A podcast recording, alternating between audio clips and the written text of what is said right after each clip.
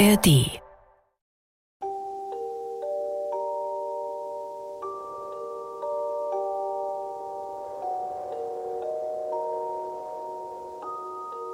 Es war einmal eine alte Geiß, die hatte sieben junge Geißlein und hatte sie lieb, wie eine Mutter ihre Kinder lieb hat. Eines Tages rief sie alle sieben herbei und sprach, Liebe Kinder, ich muss hinaus in den Wald, seid auf eurer Hut vor dem Wolf. Wenn er hereinkommt, so frisst er euch mit Haut und Haar. Der Bösewicht verstellt sich oft, aber an seiner rauen Stimme und an seinen schwarzen Füßen werdet ihr ihn gleich erkennen. Die Geißlein sagten, Liebe Mutter, wir wollen uns schon in Acht nehmen, ihr könnt ohne Sorge fortgehen. Da machte sich die Alte getrost auf den Weg. Es dauerte nicht lange, da klopfte jemand an die Haustür und rief, Macht auf, Kinder, euer liebes Mütterchen ist heimgekommen und hat jedem von euch etwas aus dem Walde mitgebracht. Die Geißlein riefen, Zeig uns zuerst deine Pfote, damit wir wissen, dass du unser liebes Mütterchen bist. Da legte der Wolf die Pfote ins Fenster, und als sie sahen, dass sie weiß war, so glaubten sie, es wäre alles wahr, was er sagte, und machten die Türe auf.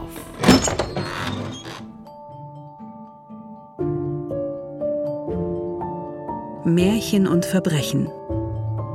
Die Brüder Grimm. Kriminalakte 03. Der Wolf oder das Geiseldrama von Fritzlar. Von Viviane und Leonhard Koppelmann. Erster Teil. Der Wolf.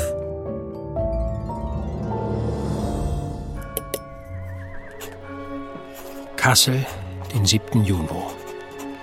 Mein lieber Louis, ich schreibe dir noch unter den erschütternden Eindrücken dessen, was wir in den vergangenen Tagen erleben mussten. Dabei hatten wir keinesfalls mit derlei Aufregung gerechnet. Im Gegenteil. Noch immer steckten die Ereignisse von Wolfhagen in unseren Knochen und wir waren froh darum, einfach nur unserer geregelten Arbeit als Bibliothekare nachgehen zu können. Wilhelm hat in den vergangenen Wochen zudem einige neue Märchen bearbeitet und unsere Sammlung wächst und gedeiht stetig. Vor ein paar Tagen erhielten wir allerdings unverhofften Besuch, der wie so oft Ereignisse in Bewegung setzte, deren Ausmaß niemand für möglich gehalten hätte. Sie sind Herr Grimm? Ja, Wilhelm Grimm. Darf ich mich vorstellen? Sibylle von Anstetten, Mutteroberin des Ursulinenklosters. Bitte, treten Sie ein. Oh, ich Wie können wir Ihnen behilflich sein? Bisher ist zum Glück noch nichts an die Öffentlichkeit gelangt. Aber wer kann schon sagen, ob das noch lange so bleibt? Die Tochter des Krongroßjäger und Großzeremonienmeisters seiner Majestät wurde entführt. Wer? Emma Luise, die Tochter August Wilhelm Karl Graf von Hardenbergs. Ich ich habe von Ihren unschätzbaren Taten gehört und bitte Sie inständig um Hilfe. Wie lange wird das Mädchen vermisst? Seit nunmehr schon fünf Tagen. Dann äh, berichten Sie uns bitte die genauen Ereignisse. Äh, ja, nun, äh, zuerst sollte ich vielleicht erwähnen, dass unser Klosterpensionat schon seit vielen Generationen bei weitem das beste und vornehmste Vorbereitungsinstitut für Töchter aus höchsten Adelsfamilien im ganzen Königreich ist. Auch Emma Luise ist seit Jahren eine eifrige und allseits geschätzte Schülerin unseres Pensionats. Nächstes Jahr, wenn sie ihr 17. Lebensjahr erreicht hat, wird sie uns verlassen. Wir legen großen Wert darauf, dass die jungen Damen in ihrer Erziehung bestens auf ihre zukünftigen Aufgaben bei Hofe als Ehefrauen von einflussreichen Monarchen oder Staatsdienern aus dem europäischen Hochadel vorbereitet werden. Was die Brisanz der Angelegenheit erklärt. Ja, diese Entführung könnte in Windeseile zu einer diplomatischen oder innenpolitischen Krise führen. Daher bedarf es allerhöchster Diskretion. Dann Berichten Sie uns jetzt, wann Sie das Fräulein zuletzt gesehen haben. Äh, ja, zum, äh, zum letzten Mal sahen wir sie in der vergangenen Sonntagnacht. Ihr Zimmer liegt in der zweiten Etage des Pensionats und grenzt an meines. Und ich kann Ihnen versichern, dass ich von Ihrem Verschwinden weder etwas gehört noch gesehen habe. Wer bewohnt sonst noch das Pensionat? Neben unseren sieben Schülerinnen leben nur eine weitere Lehrerin und meine Person im Pensionat. Alle übrigen Lehrerinnen bewohnen das Klostergebäude auf der gegenüberliegenden Seite. Und die jungen Damen haben auch nichts gesehen oder gehört? Nein, daraus geht aber mit Sicherheit hervor, dass die Comtesse nicht durch die Tür aus ihrer Kammer verschwunden ist. Als wir ihr Zimmer durchsuchten, stand das Fenster offen. Direkt davor befindet sich eine große alte Buche, deren starke Äste bis an die Hauswand und die Fenster des Hauses reichen. Sie denken also, dass die junge Comtesse eigenständig an den Ästen des Baumes hinuntergeklettert ist? So ist es. Auch wenn wir keine Fußspuren am Boden finden konnten, ist dies wohl der einzig mögliche Weg für sie gewesen, ins Freie zu gelangen. Wann wurde ihr Verschwinden entdeckt? Am Montagmorgen um sechs in der Frühe, als sie wie jeden Tag geweckt werden sollte. Ihr Bett war benutzt und sie hatte sich wohl auch vollständig angekleidet. Wir konnten aber keine Hinweise finden, dass sich im Zimmer noch weitere Personen befunden haben könnten. Zudem hätte ich Schreie und jeglichen Lärm im Nebenzimmer gehört. Was unternahmen Sie dann? Nachdem mir das Verschwinden der Comtesse gemeldet wurde, ordnete ich sofort eine Versammlung sämtlicher Schülerinnen, Lehrer und Bediensteten an, um über die Sache zu beraten. Ja, wir kamen zu dem Schluss, dass die Comtesse nicht alleine hätte fliehen können. Fräulein Müller, die den Unterricht in Handarbeit erteilt, wird ebenfalls vermisst. Ihr Zimmer liegt gleichfalls in der zweiten Etage am Ende des Flurs. Auch sie hat in ihrem Bett gelegen, hat sich ebenfalls zuvor angekleidet und muss in gleicher Weise über besagten Baum hinuntergelangt sein. Sie sagten Fräulein Müller. Sie ist keine Ordensschwester? In der Tat. Die junge Österreicherin ist seit drei Jahren bei uns in der Anstellung und kam mit den besten Empfehlungen zu uns. Aber sie ist keine Ordensschwester. Sie ist allseits beliebt, hat sie doch keine allzu große Altersdistanz zu den jungen Fräuleins. Haben Sie Familie von Hardenberg denn schon unterrichtet? Selbstverständlich haben wir das umgehend veranlasst. Das Anwesen der von Hardenbergs befindet sich unweit unseres Klosters, jenseits einer großen Heide. Zunächst hatten wir gehofft, Emma Luise dort zu finden, aber auch dort hat kein Mensch die Comtesse gesehen. Der Graf ist natürlich aufs höchste beunruhigt. Und ja, was mich anbelangt, so sind Sie ja selbst Zeuge meines Zustandes geworden und haben gesehen, wie nervös und hinfällig ich infolge der Ereignisse und der damit verbundenen schweren Verantwortung geworden bin. Ich bitte Sie, helfen Sie uns. Es ist von allergrößter Wichtigkeit, die Comtesse in völliger Unversehrtheit wiederzufinden. Es war ein unverzeihlicher Fehler von Ihnen, dass Sie so lange gewartet haben, bis Sie uns um Hilfe baten. Ich hoffe inständig, dass es nicht bereits zu spät ist. Das geschah doch nur auf ausdrücklichen Wunsch des Grafen. Er fürchtete einen öffentlichen Skandal, den er unter allen Umständen zu vermeiden wünscht. Folglich ist offiziell noch keine Untersuchung eingeleitet worden? Doch. Der der ansässige Gendarm aus Fritzlar ist einer Spur gefolgt. Demnach wurden zwei junge Frauen, auf die die Beschreibung unserer beiden Vermissten passte, in Bad Wildungen gesichtet. Mhm. Doch als überprüft wurde, ob es sich um die Comtesse und Fräulein Müller handelte, mussten wir feststellen, dass dem nicht so ist. Mhm. Das war vor zwei Tagen. Nach einer schlaflosen Nacht bin ich in meiner Verzweiflung umgehend zu Ihnen gereist. Ich nehme an, dass über die Verfolgung der falschen Spur die örtliche Untersuchung vernachlässigt wurde? Ja, ja, wir waren uns doch so sicher. So hat man fünf Tage verloren. Dennoch bitte ich Sie um Hilfe. Wir werden unser Bestes geben. Haben Sie vor dem Verschwinden eine Veränderung im Verhalten der Comtesse feststellen können? Nein, nichts dergleichen. Hm. Hat sie jemand in den Tagen zuvor besucht oder waren andere Gäste zugegen? Nein. Hat die Comtesse kurz vor ihrem Verschwinden vielleicht einen Brief erhalten? Worauf willst du hinaus? Warte. Ja, Emma Luise hat in der Tat einen Brief erhalten, allerdings nur von ihrem Vater, was in der Regel jeden Sonntag erfolgt. Vielleicht versteckt sich in der Nachricht ein Hinweis auf ihr Motiv und vielleicht sogar eine Bemerkung, wohin sie gegangen ist. Hm. Aha. Wahrscheinlich finden Sie den Brief in Ihrem Nachttisch, bei Ihrer anderen Korrespondenz. Ich lasse nach einer Kutsche schicken. Und dann sollten wir uns umgehend auf den Weg machen. Ich danke Ihnen.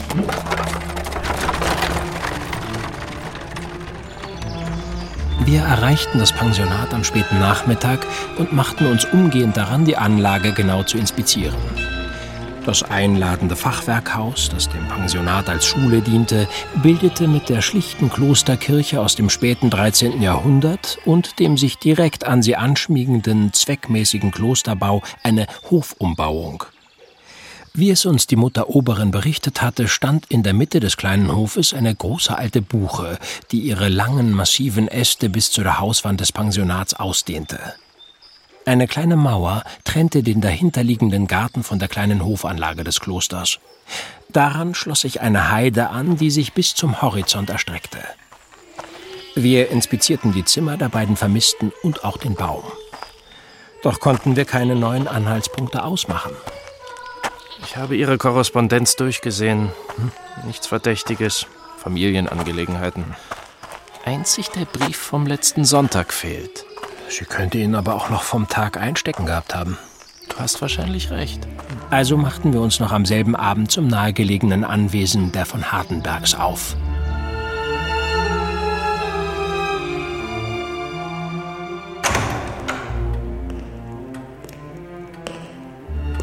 Bedauere sehr, dass Sie sich genötigt sahen, diesen Aufwand auf sich zu nehmen.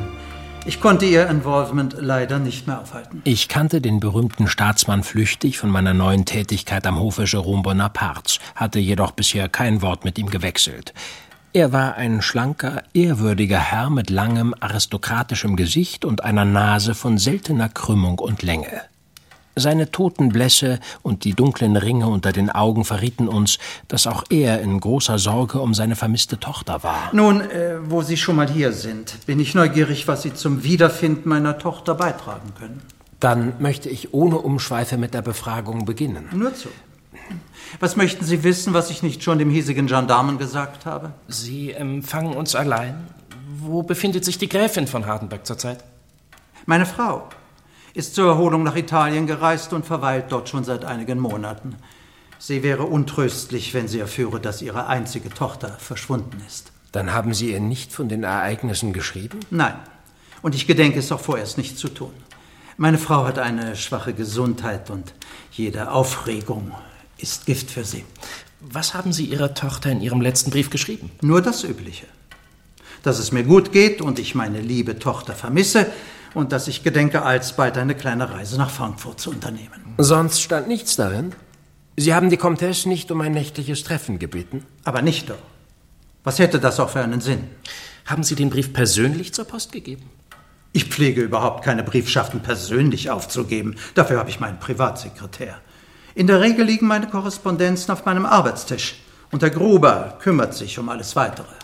Und Sie sind sich gewiss, dass der Brief dabei war? Ich werde doch noch wissen, welche Briefe ich verfasst und verschickt habe. Dann möchte ich mich für die Unterredung mit Ihnen bedanken und vorschlagen, dass wir nun ein Gespräch mit Herrn Gruber führen. Wenn Sie meinen. Auch wenn ich nicht weiß, was Sie sich davon versprechen. Ich lasse nach ihm rufen. Der Sekretär des Grafen empfing uns in der Bibliothek des Anwesens. Im Gegensatz zu seinem Herrn war der junge Gruber von kleiner und zierlicher Statur. Obwohl er nicht viel älter als unser Bruder und ich sein konnte, hatte er bereits ergrautes und lichtes Haupthaar. Sein Blick verriet uns, dass er sehr darum bemüht war, seine Unruhe zu verbergen. Man hört ja die staunenswertesten Dinge über ihre Heldentaten. Ob das Heldentaten sind, wage ich zu bezweifeln. Herr Gruber, wie lange arbeiten Sie schon für Graf von Hardenberg? Seit nun schon drei Jahren. Hm. Kurz nachdem seine Erlaucht seine Pflichten bei Hofe antrat, ging ich in seinen Dienst. Aber ich verstehe nicht, wie dieser Umstand mit dem Verschwinden seiner Tochter zu tun haben könnte. Sie stammen aus Österreich? Nun ja. Ja, das stimmt. Aber ich versichere Ihnen, dass ich meinem Herrn und dem Königreich Westfalen treu ergeben bin. Niemand wollte etwas anderweitiges andeuten. Wie war Ihr Verhältnis zur Comtesse? Ich kannte das junge Fräulein kaum. Die wenigen Male, bei denen ich ihr begegnete, war sie mir gegenüber freundlich gesinnt und wirkte auch sonst ausgesprochen wohlerzogen. Kam es oft vor, dass sie zu Besuch kam? Gelegentlich logiert sie für ein paar Tage hier, doch in der Regel lebt sie im Pensionat. Die Comtesse soll erst bei Hofe eingeführt werden, wenn sie im Herbst nächsten Jahres ihr 17. Lebensjahr erreicht hat. Natürlich. Wann haben Sie die Comtesse zuletzt gesehen? Vor einem Monat. Anlässlich des Geburtstags des Grafen. Der besagte Brief des Grafen wurde direkt von Ihnen einem Boten übergeben? So ist es. Dann danke ich für Ihre Zeit. Das wären alle Fragen. Sehr wohl. Wir verabschiedeten uns von ihm und machten uns auf unseren Rückweg. Die Befragungen des Tages hatten uns keinen Deut weitergebracht. Wach auf, du Schlafmütze. Wir haben heute viel vor. Ja, auch einen guten Morgen. Wie kannst du nur so ruhig liegen, wo doch die Zeit so drängt? Der Tag brach gerade erst an, als unser Bruder Wilhelm schon voller Tatendrang vor meinem Bett stand. Er war bereits angekleidet und offenbar auch schon draußen gewesen. Ich habe mir erneut die Umgebung der Klosteranlage angeschaut und konnte insgesamt zwei Wege feststellen, die wir näher untersuchen sollten. Einer führt über die Heide, wie wir bereits wissen, zum Anwesen der von Hardenbergs, aber das Ziel des anderen gilt es noch herauszufinden. Also raus aus den Federn! Im Nebenzimmer wartet schon eine Tasse Kakao auf dich. Ja, ja. Ich stehe ja schon auf.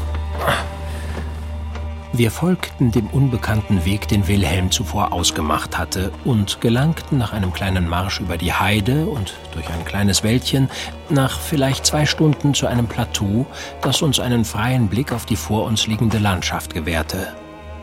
Zu unserer Rechten, in einiger Entfernung, aber noch gut zu erkennen, lag das Anwesen der von Hardenbergs. Direkt vor uns aber konnten wir eine entfernt liegende Hofanlage ausmachen. Als wir näher kamen, erkannten wir, dass die Hofanlage ein Wirtshaus für Vorbeireisende war, mit angeschlossener Schmiede und einem baufälligen Schuppen für die Pferde der Gäste. Das Schild über der schweren Haustür des einfachen Bruchsteinbaus verriet uns den Namen des Gasthauses. Zum toten Reiter, wie makaber. Nun, einladend sieht diese Anlage ohnehin nicht aus. Wir schlenderten auf das Haus zu und begutachteten die Hofanlage dabei genau. Kaum waren wir vor dem gedrungenen Bruchsteinhaus angekommen, wurde die Tür auch schon aufgerissen und ein stämmiger, dunkler Mann mit einer Tonpfeife in seinem Mund trat heraus. Was wollen Sie? Wir sind Wandersleute und wollen eine Rast machen und bei Ihnen für ein Essen einkehren. Nun gut, dann kommen Sie mit rein. Wir folgten dem Wirt in die dunkle, enge Gaststube, die bis auf uns menschenleer war. Sie vermieten auch Zimmer für die Nacht? So ist es. Manch Reisender kehrt für ein Nachtlager bei uns ein.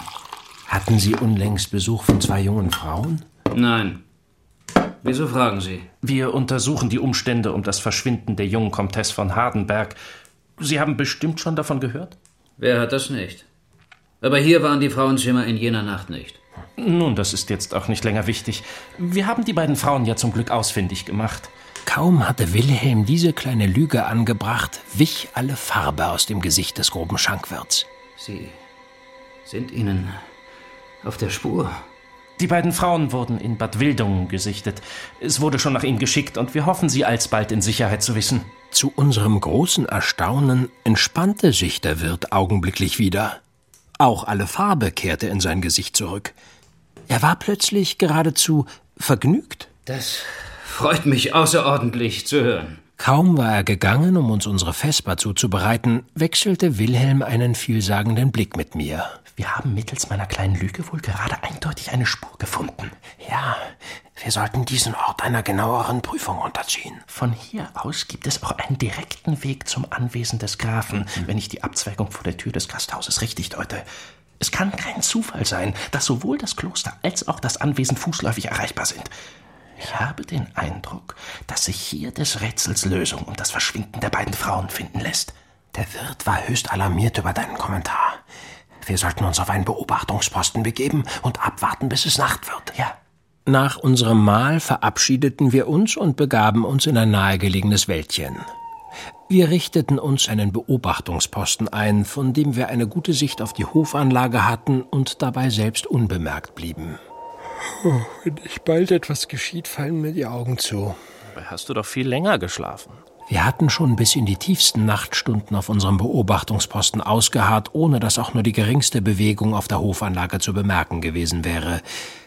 Zum Glück erstrahlte der volle Mond am wolkenlosen Himmel über uns und ermöglichte uns ausreichende Sicht auf das Wirtshaus. Nur Geduld, mein Lieber. Das Warten ist des Kundschafters größter Freund. Dennoch könnte langsam mal etwas geschehen. Kaum hatte die Turmuhr eine Stunde nach Mitternacht geschlagen, kam ein Reiter im hohen Tempo angaloppiert. Als er vor dem Gasthaus zum Stehen kam, machte er sich nicht die Mühe, das Pferd abzusatteln, sondern eilte sofort in die Gaststube. Wilhelm und ich schlichen uns im Schutz der Nacht an das Haus heran und lugten durch die Fenster. Wir erkannten in dem Reiter den Sekretär des Grafen, Herrn Gruber, der sich heftig mit dem Wirt stritt. Alsdann ging er zu einem Durchgang, der offenbar über eine Treppe in die obere Etage führte. Nur ein einziges Zimmer war im oberen Stock beleuchtet. Wir müssen einen Blick durch das Fenster erhaschen.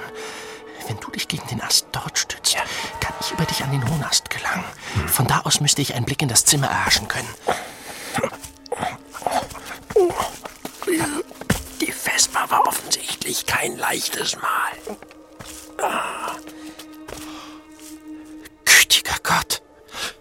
Wenige Momente später war er schon wieder unten, hatte sich bis zum Boden hinuntergeschwungen. Wir müssen sofort nach Vidocq schicken lassen. Könntest du mich bitte darüber aufklären, was du gesehen hast? Ich war davon ausgegangen, dass die Comtesse entführt wurde, auch wenn bisher keine Lösegeldforderung beim Grafen eingegangen ist. Aber es kann kein Zufall sein, dass sowohl das Fräulein Müller als auch der Privatsekretär des Grafen die gleiche Nationalität haben. Sie sind Österreicher. Ja und? Verstehst du denn nicht? Trotz des trügerischen Friedens, den Napoleon nach dem letzten Kriege im vergangenen Jahr mit Österreich geschlossen hat, gibt es immer noch im Untergrund agierende Kräfte, die diesen Frieden mit allen Mitteln hinfällig werden lassen möchten. Überall hängen noch immer Flugblätter aus mit Abbildern von gesuchten gefährlichen Partisanen aus feindlichen Lagern. Und was hat das mit dem Verschwinden der Comtesse zu tun? Zunächst einmal nichts. Die Comtesse hätte ohne weiteres ein gewöhnliches Opfer einer Entführung sein können. Doch offensichtlich ist dem nicht so. Dann hast du die Comtesse gesehen? Ist sie wohl auf? In diesem Zimmer befanden sich nicht nur die Comtesse und ihre Lehrerin Fräulein Müller, sondern Herr Gruber und ein weiterer Mann, dessen Identität mir große Sorgen bereitet. Wenn ich richtig gesehen habe, war dort auch Karl Adam Graf von Pasenmann bei ihnen. Ich habe mit vielem gerechnet, aber das ist nun wirklich eine Überraschung. Oberstleutnant Karl Adam von Pasmand war kaum zehn Jahre älter als wir und hatte schon eine bemerkenswerte Karriere hinter sich. Nach seinen Verdiensten im Dritten Koalitionskrieg erhielt er 1808 den österreichisch-kaiserlichen Leopoldorden und wurde zum jüngsten Oberstleutnant in der Armee befördert. Seine steile Karriere hatte er nicht zuletzt seinem rücksichtslosen Handeln gegenüber feindlichen Gefangenen zu verdanken, sondern auch gegenüber den eigenen Soldaten. Schon bald gab man ihm den Nom de Guerre, der Wolf. Eine beeindruckende Persönlichkeit. Wie meinst du das, Bruder?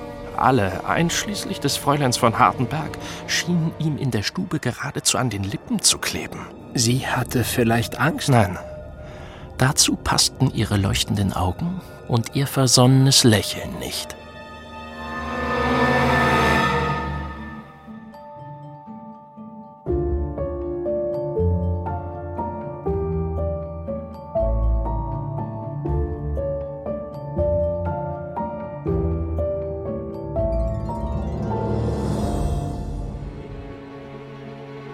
Die kleinen Geißlein also die Türe öffneten, sahen sie zu ihrem großen Schrecken aber nicht ihre geliebte Mutter, sondern den mehlbestäubten Wolf. Sofort wollten sie sich verstecken. Das eine sprang unter den Tisch, das zweite ins Bett, das dritte in den Ofen, das vierte in die Küche, das fünfte in den Schrank, das sechste unter die Waschschüssel, das siebente in den Kasten der Wanduhr. Aber der Wolf fand sie alle und machte nicht langes Federlesen. Eins nach dem andern schluckte er in seinen Rachen. Alle? Nein, eines fand er nicht. Das jüngste war in den Uhrkasten gesprungen und stellte sich dort wie tot.